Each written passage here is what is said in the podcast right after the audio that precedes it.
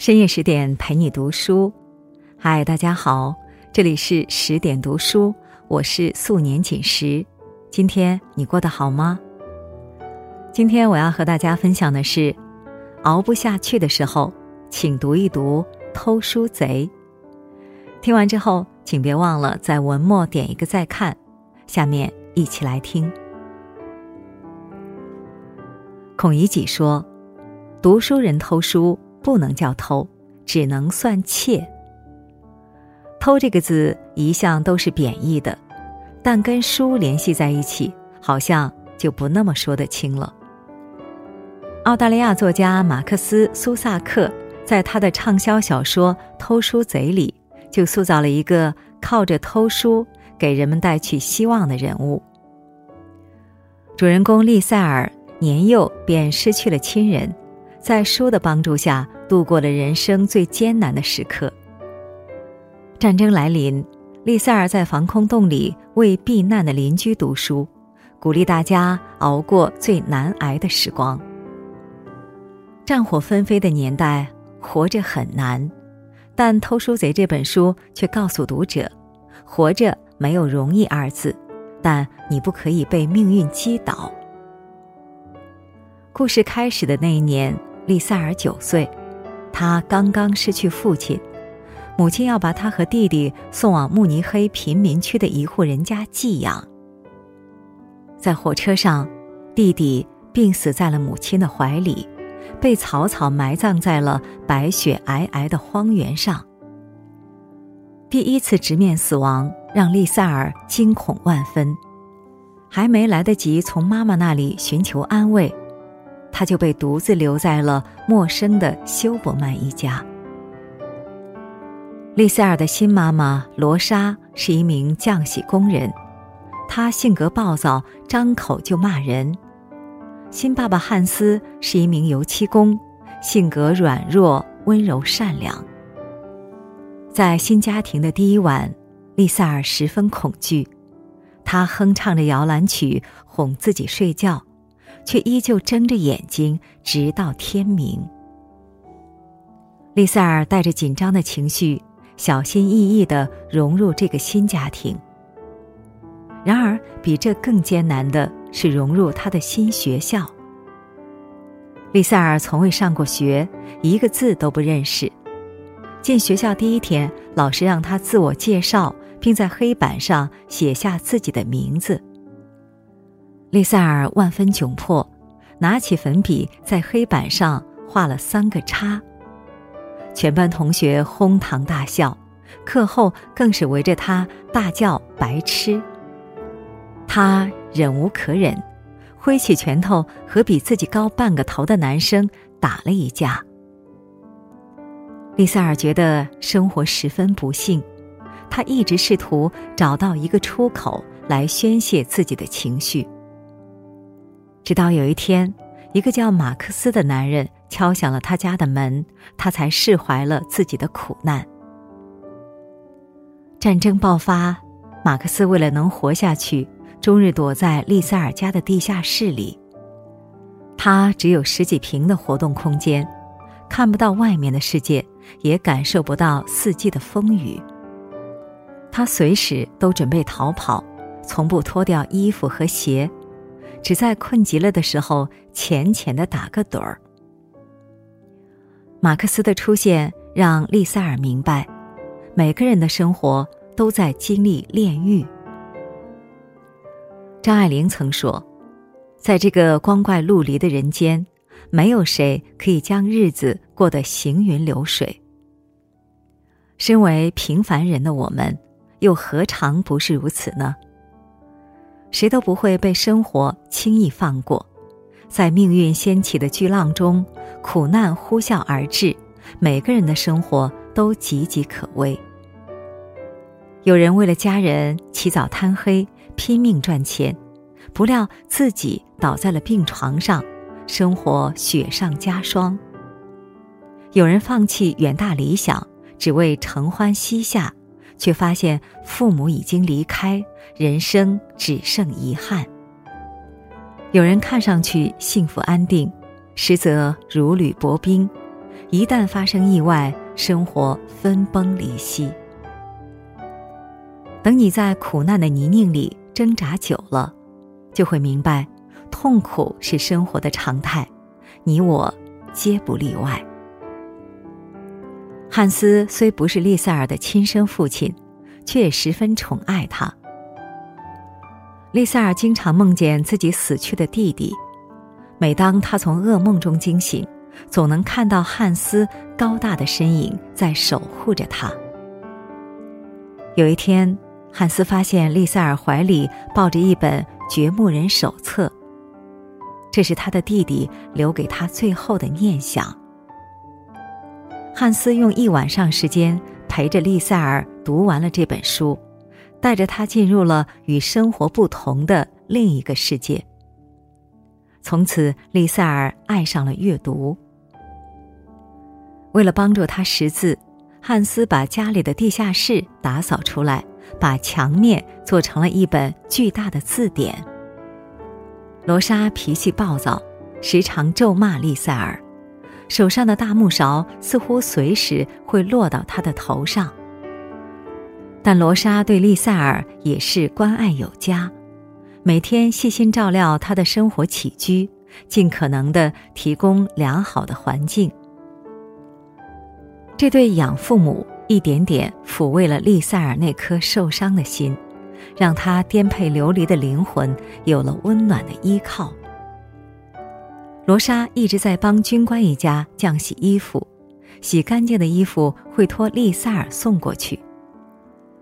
第一次去军官家，丽塞尔被家里巨大的书房给吸引了。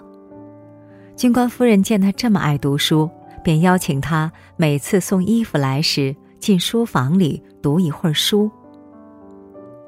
战争爆发，军官家里终止了洗衣服服务。丽塞尔没有机会再进入军官家里的书房，这让丽塞尔非常失望。他求知若渴，没有新的书可以读，让他很是难受。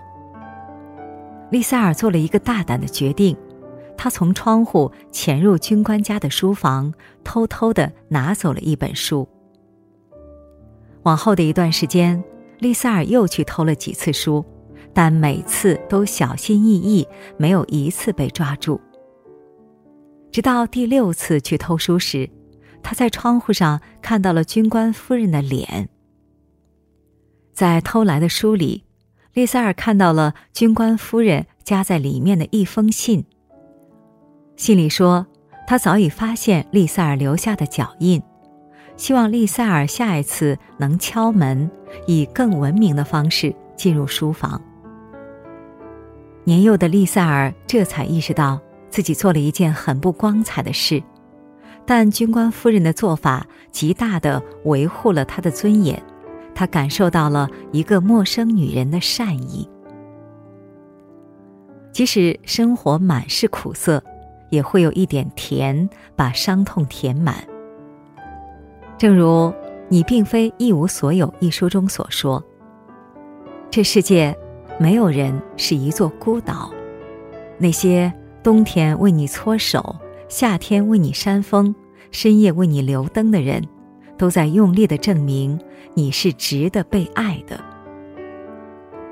人生或许很难，但别让日子过得太惆怅。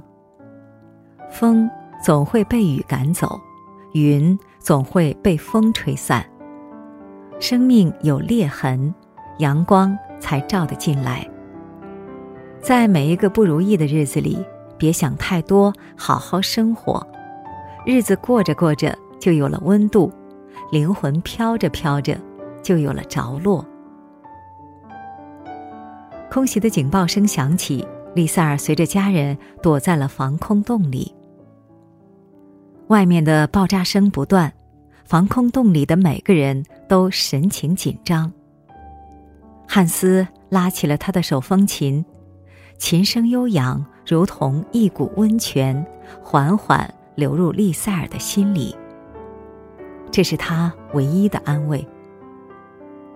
可不久，汉斯收到了征兵的消息，年迈的他不得不告别家人，奔赴前线。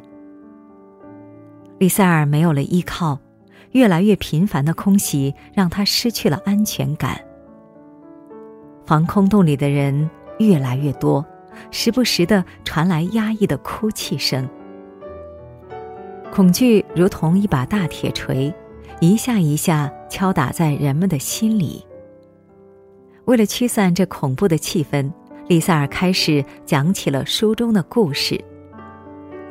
在不知不觉中，丽塞尔有了汉斯的影子，他的读书声代替了汉斯的琴声，穿透防空洞外的炮火，成了人们新的慰藉。利塞尔的声音有着鼓舞人心的力量，他陪着大家度过了难挨的时光。苦难的日子总会过去。当利塞尔再次从防空洞走出来的时候，他看到汉斯从前线回来了。一家三口终于团聚，能再次听到汉斯的手风琴声，对利塞尔和罗莎来说，就是这个世界上最幸福的事。平静的日子没过几天。又一场空袭在深夜爆发。当利塞尔被人从废墟下救出来时，他看到了汉斯和罗莎的尸体。好在，这是最后一次空袭，战争终于结束了。利塞尔又一次成为孤儿。无依无靠的他决定写下自己的故事。他尽可能记录那些温馨的时刻，这成为他继续前进的动力。利塞尔活到九十岁才离开人世。熬过那场战争后，他过得平安而幸福。他晚年回忆自己的一生时，感叹道：“童年的那段回忆让我觉得活着很难，但熬过那段日子。”人生充满希望，没有一个冬天不会过去，没有一个春天不会来临。莫泊桑在一生里说过这样一句话：“生活不可能像你想象的那么好，但也不会像你想象的那么糟。活着本就是泥沙俱下，鲜花与荆棘并存。风雨人生里。”总有地方让你遮风挡雨，浮生众相中，总有人在默默陪伴。等熬过了最艰难、最黑暗的时刻，一样会有不期而遇的温暖。生活的本质或许正是苦难与美好并存，绝望与希望共生。活着很难，但熬过去就有充满希望的另一番景色。列夫·托尔斯泰说：“假如没有灾难，人不会知道他的局限性，不会认识他自己。生活在兵荒马乱的年代，就是人生最大的灾难吧。但不管怎样，也要熬过那些苦，好好的活着。等你挺过了生活的捶打，就会发现，再晦暗的人生，也有绝地逢生，柳暗花明。”终有一天，你回过头看曾经的苦难，会感谢那些伤痛，让你变得强大。敢于和生活交手的人，都是命运的强者。好了，今天的文章我们就分享完了，在文末点一个再看，愿我们都能熬过所有的苦，享受人生的苦尽甘来。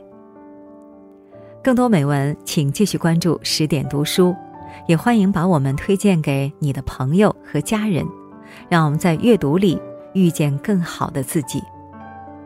今天就是这样，我是素年锦时，在仙鹤居住的地方河南鹤壁，祝您晚安，做个好梦。